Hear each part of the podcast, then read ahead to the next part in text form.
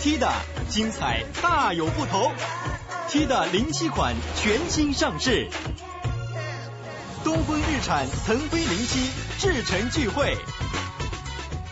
锵锵三人行，大家好，薛老师啊，今天给你请来汪老师，我的汪姐姐啊，一请来她才知道，这真是巧缘分，这世界环境日，你说我们怎么就我们都没想到，但是就把她请来，哎，你你我你还不知道吧？汪永辰最早多年前我在大学当实习生的时候，中央人民广播电台午间半小时节目组，那是响当当节目组啊，在崔永元在那儿带我的老师黄维群，那个时候汪老师做的那个广播节目啊，得国际大奖，得奖无数啊。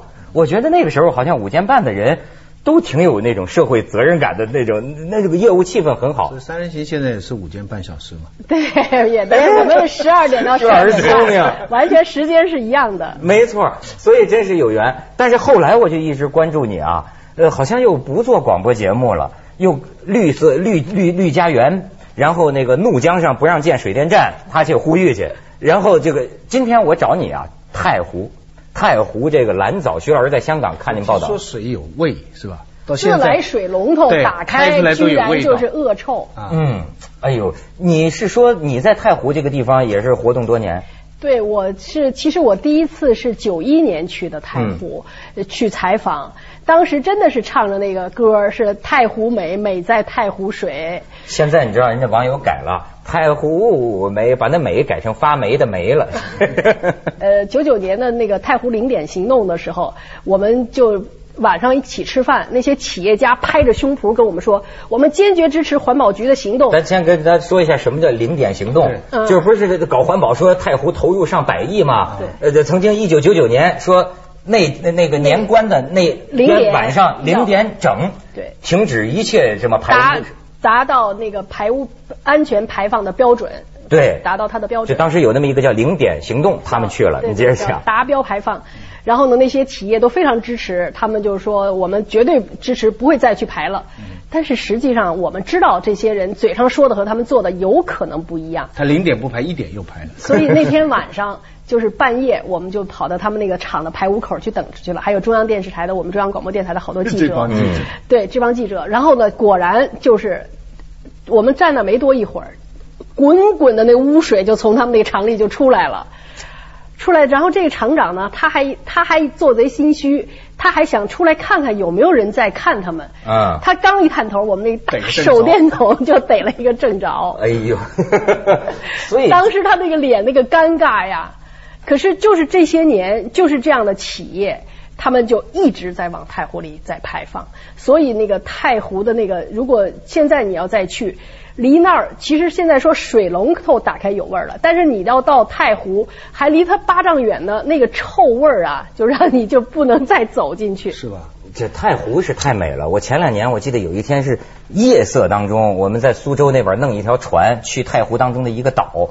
哎呦，我这真是烟波浩渺啊！就是它是那种万里的那种，特别跟海一样。而且你看中国古代画家为什么都喜欢太湖啊？它都是那种呃这轻微起伏的那个小小山坡，啊那么一种美感。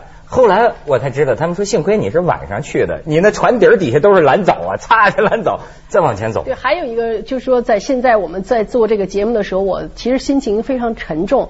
就是在我们有一个叫太湖卫视，叫吴丽红呃，报纸今天登了，就说这个吴丽红，江苏无锡的一个农民，农民，多年来就保护太湖环境，但是公安最近把他抓了，四月十三号说他敲诈。说他敲诈，就说他的这种他的这个，至于他是不是敲诈，我想这由法律去裁决。哎，但是他这十几年来，我的手机上有存着他的无数的短信，就是他又发现了这个企业在偷排，那个企业在偷排。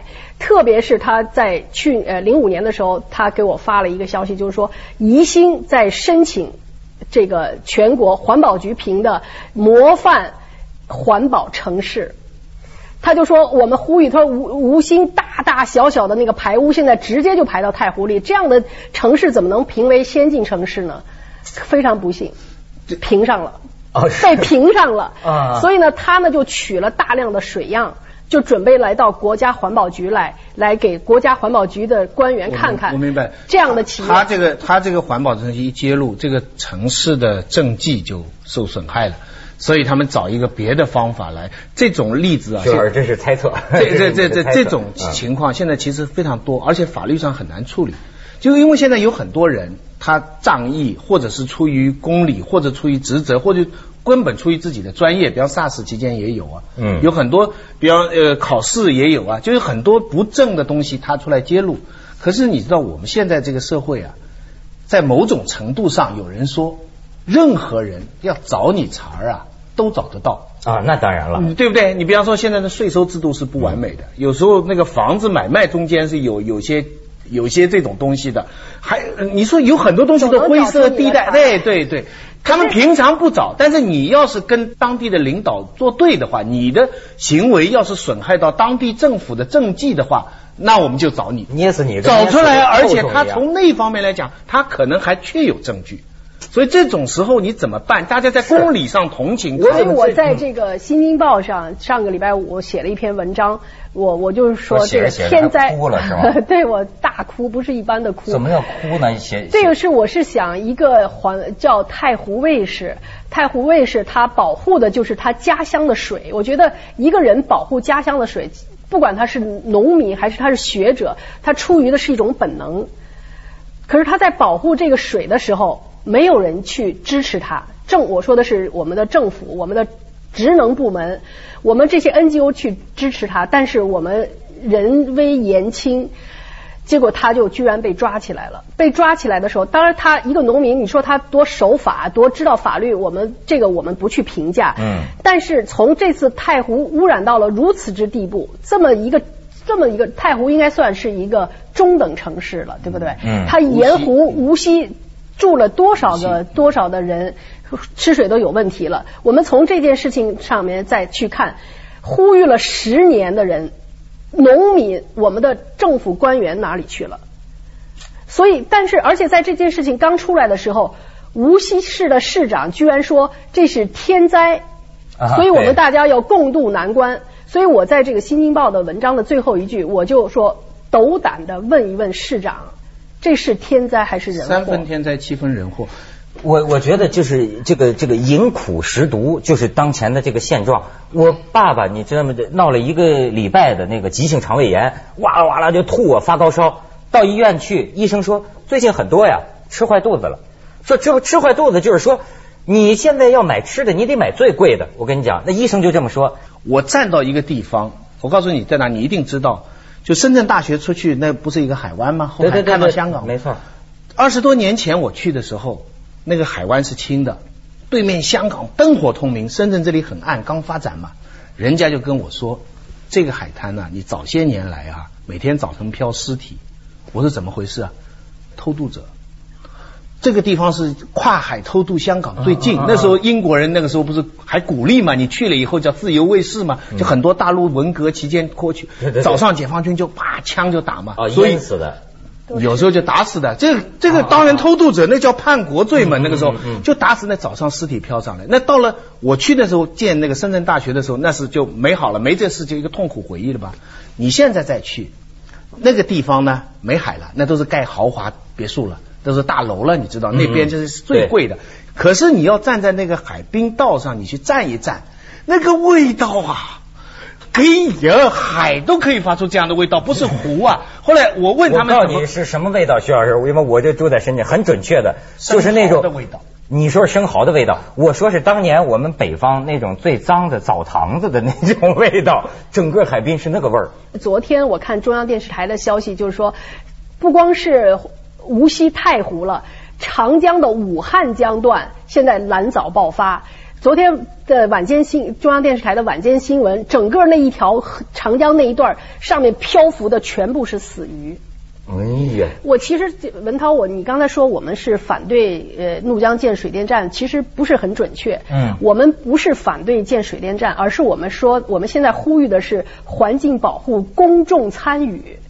就是我们现在，我们国家两千零三年的九月份公布了叫我们实施了叫环境影响评价法，就任何修建一个工程应该有公众的声音，有听证会，可是非常遗憾，我想你可能一定说起听证会，一定就说圆明园，我们国家级的听证会，我们在环境保护、环境环评法颁布了，到今年就已经是四年了。零三年的九月份到零七年，是不是四年了？就开了那么一次，所有的这些项目就都是专家说了算，过这个这个政府部门说了算。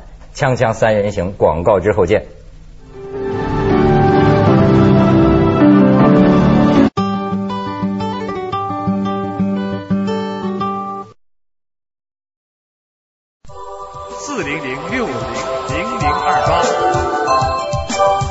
你看，今天汪老师给我们带来几张照片，其中照片好像跟香格里拉有关。最近我刚去，你说我去香格里拉呀，我觉得我也可以活下去了。就是呃，世界上真的有美好的地方，但是因为咱们平常在这儿，天空是灰秃秃的，地上的那么丑的，所以你一到那儿啊，我的感觉是到了个假的地方。电影啊，你不说别的，就是那个天空啊，我拍一半照片是拍香格里拉这个天空啊。那个云彩变幻，真像这放大银幕电影一样。你看更说那地上那种原始森林，那个湖的那种风光，到那儿你就觉得，说中国古人说什么天人合一啊，这种感受很容易得到，很容易你就开悟了。真的，到那儿你噔一下，你就觉得你是大自然中的一个一个分子。哎，你说咱们要说这个人说很有审美观点，可能说这是什么学美学美学的，对吧？嗯。到到了怒江，你比如说你他们整天唱歌跳舞喝酒，然后你说你会唱多少歌啊？我是一个记者哈，我写不出这样的句子来。人家说什么树上的叶子有多少，我就会唱多少歌。说你老跳舞，你会跳多少舞啊？说江边的沙子有多少，我就会跳多少舞。你看怒江，在我刚才说我为什么呼吁的，我们其实真的不是简单的说反对建还是不建，应该去问问当地的老百姓。老百姓是最直接的这个利益相关的人，但是现在在全世界大家都在关注怒江的这件问题的时候，怒江的小沙坝已经村民已经给人家搬了，搬了的理由呢是修水电站，在人家的水田上盖了农民新村，这个农民新村呢为了干净，不许养猪了，不许养牛了，不许养羊了，可以养二十只鸡，所以每家发了一个笼子养二十只鸡，这鸡啊还没长一个星期呢就超标了，就装不下了。那就不能再养了。人家这个老乡，我们采访的这个村民老老老村长说，我们家俩孩子上学就指着卖猪那个钱上学。我们原来过的日子很踏实，现在不让我们养猪了，我们怎么办？但是但是，我觉得如果单单这样讲的话，有点把问题片面性的。我我我做过农民哈，我在乡下待过好几年，插过队。这个村庄周围两里地的山都是砍光的，砍到哪里去了呢？要吃饭。要砍柴，我负责烧火，所以农民呢，就是民以食为天。他为了吃，今天你刚才讲的，我刚才讲那个深圳那个河啊，为那个海边为什么说？因为以前是养鲍鱼，呃，那个养生蚝，养生就是都是发展，都是为了吃，为了直接的目前的经济利益，你没法管的。你对于一个烧不着火的，吃饭没地方吃的时候，你说我要旁边绿葱葱。他很难顾到，我一直在想这个事情，就是说，要是要农民，很多阿成树王也描写过，说农民怎么对树，怎么，我我我看到的农民他不是这样，他要近棵里有棵树，他就找近的砍了，他砍完了他才往旁边去。你全中国那么多的地方砍，你仔细看全世界，我到处走，绿树好的地方有三种情况，第一种像日本那样，他宗教上叫爱自然。他神教，他不砍树，全日本都是树，他到马来西亚去砍，因为他的宗教不许砍树。嗯，第二种就是人口稀少，就像云南啦、加拿大啦，他不需要这么损坏自然就能吃饱肚子。第三种是像德国这种，德国全德国是花园，他人口压力也很大，可是他完全是理性的判断出来说，我们不砍树。我们种那么多的树，到处的我们不种，全德国没有农业，嗯，除了除了番茄以外，他们不产任何水稻，全部是买，全部种树。中国只能走第三条路啊，中国前两条的本钱都没有，我们没有一个以植物的宗教。我们不能够承受我们的人口压力这么大。我们曾经，我全江西都走。你知道张艺谋拍个片子要找树林，跑到乌克兰去干什么？他要中国到处是森林的话，一个方面是人对自然的态度。我记得我们前两年说敬畏自然，后来有人就说我们是反科学、反人类。其实敬畏自然，我觉得并和这个发展经济是不矛盾的。虽然我们历史上我们的人口少，我们保护了这些东西，但是现在我们这个上海现在把很多的房子拆了以后做绿地。这是花很大的代价的。对，但是这个绿地旁边盖的非常豪宅，那个罗康瑞那招可厉害呢。那个华那个华府天地就新天地那一带，他可赚回来了，他不会白盖绿地的。对呀，所以呀，所以呀，他没有白盖，他照样可以用绿地。现在在绿色上面去发展经济，不是没有可能。现在发达国家已经走过了这样的路了。对这个，你说这个，可是我们我们现在还依然是觉得，好像还是要先发展后保护。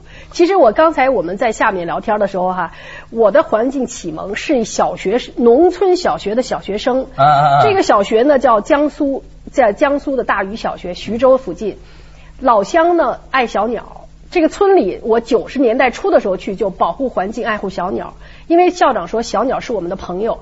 一个农民家要盖房子，好几代人就在院子里种了树。可没有钱盖，等到有了钱了，有了工了，都要砍树的时候，小孩不让砍，因为老师说的小鸟是朋友，树上现在正有小燕子在孵燕子窝在孵小燕子呢，你要砍了树，小燕子就没有家了。他爸爸说，我还没有家呢，还管小燕子有没有家？小孩就抱着他爸的腿，你要砍树就先砍了我，就是等到这个小燕子，农民穷孩子爱小鸟。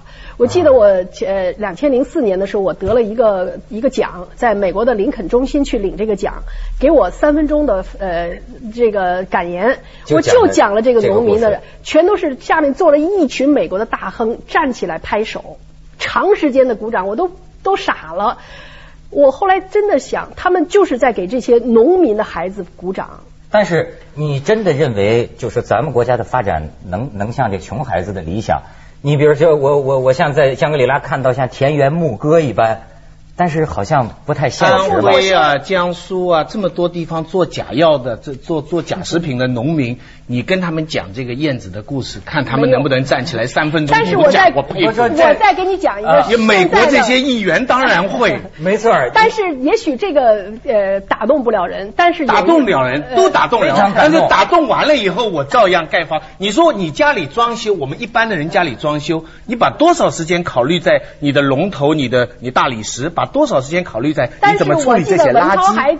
还道过一次歉，在非典的时候，就是我看柜台的节目，在教大家洗手的时候，一边搓肥皂，那个水龙头的盒子开着，老观众，你道过歉吧？对，就当时我们还播一个宣传片，就是说教大家非典洗手，但是那个太浪费水了，水水水龙头一直开开个不停，这个能做到吧？这个当然，这个能做到。那我再告诉你，就是今年我们的所有的媒体上都报道的。长江是一百四十二年来一百四十二年来水位最低，洞庭湖、鄱阳湖是历史记载以来水位最低。都江堰养育了我们这个天府之国的两千两百六十四年前李冰父子修的，一直在滋养着四川人民。今天的新京报三百六十六万四川人现在缺水。都江堰旁边修了一个紫坪铺，花了七十个亿，去两千零六年建成的。今年四川日报上发的消息，因为严重的缺水，死库容有可能破库取水。你说他要不是满心忧患，这数字怎么就他能记得这么清楚呢？我完全同意，我完全同意。我觉得这个。先去一下广告，徐老师，锵锵三人行广告之后见。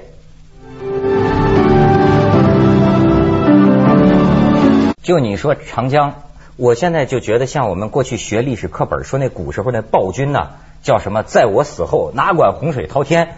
现在很多就是这么一态度，因为你没有办法。你比如说最近这个国家还挺会说话的，我发现跟舌战群儒，跟美国人怎么辩论呢？就说你们排放二氧化碳，呃，就我跟徐老师说，太聪明了。说这个二氧化碳呢，我们这个是那个什么？从一九五零年到现在，我们排放的比你美国少多了吧？还有呢，我们人均呢，我们十三亿人口呢，我们平均每个人排的比你们美国人少多了吗？别老挑我们理。我就看那报道，就找这个白济豚的嘛。你想他拉网反复找找找不着一条哈，找着一条呢，脑袋被螺旋桨给旋了一半。你想这个船啊，我们是我跟踪了他从零呃从这个一九九七年，嗯，我给你们讲一个小小的常识，就白鳍豚啊，它是哺乳动物，它这个喂小豚呢是从肚子上有个乳裂，裂它就张开滋出一股奶水来，然后小豚就准确的这都是本能就喝这个奶水。然后它是靠什么？长江现在已经全是比黄河还黄，它眼睛基本上是盲的，是靠它的声纳系统来声音来互相母子来联系。但是现在你说的这个过度的繁忙的运输，已经完全把河水底的那个声音扰乱了。所以这个白鳍豚上去，它喂完奶以后上去呼吸，再下来的时候母子分离，找不着了。小豚没法再去喝了。全世界四种淡水豚：亚马逊豚、红河豚、恒河豚、白鳍豚。我采访过那三个国家的，人家说什么？人家那三种豚成千上万，我们的白鳍豚去年六个顶级国家的专家、顶级的设备一头没发现，找不着。我们现在还不想承认，我们说我们可能还有，我们也作作为中国人这么一个珍贵的水生，这个我们的《诗经》里说它是。长江女神，我们也希望还。你看我手头不就有这个呃，叫观众集体来信吗？这事儿我没调查过，但是听说现在在北京也吵得挺厉害。对，说在屯的垃圾海淀区六里屯垃圾填埋场和即将开工的垃圾焚烧厂。对，你说我知道这件事。你知道吗？当地居民肯定反对了，但是可能呢，这个有关部门就说呀，呃，这个东西安全科学。但是你看人观众写的哈。按说是安全科学，但是实时在这一带弥漫的臭味儿比道理更说明问题。还有一个比较可怕的是，它要烧的话会产生二物阴，那么这个对对对人体的是威胁是非常大的。所以我为什么说饮苦食毒啊？你这个最后恶化了之后，吃鱼不是得癌症吗？对，像在这个你刚才说的这个滇池哈，我们去年拍到了就污染了这么厚一层的这个的地方，还在那卖那些鱼，我就问那个卖鱼的人，我说这鱼能吃吗？他说水不能喝，鱼能吃。那个最简单的问题就是说，这湖已经多少年了，世世代代都没变成这样，为什么到我们这一代的人手里变成这样？哎呦，这是这是不可所以您刚才说的这个这个绿色，这个这个没有了，老百姓要吃饭。可是老百姓也不能用这个吃饭的钱去看病，吃饭比看病要。如果我们这么样去用这个来衡量一下，我们要什么？但是就是上百亿的钱扔到太湖里，怎么就打打水漂了？环保官员需要开销，要出国考察。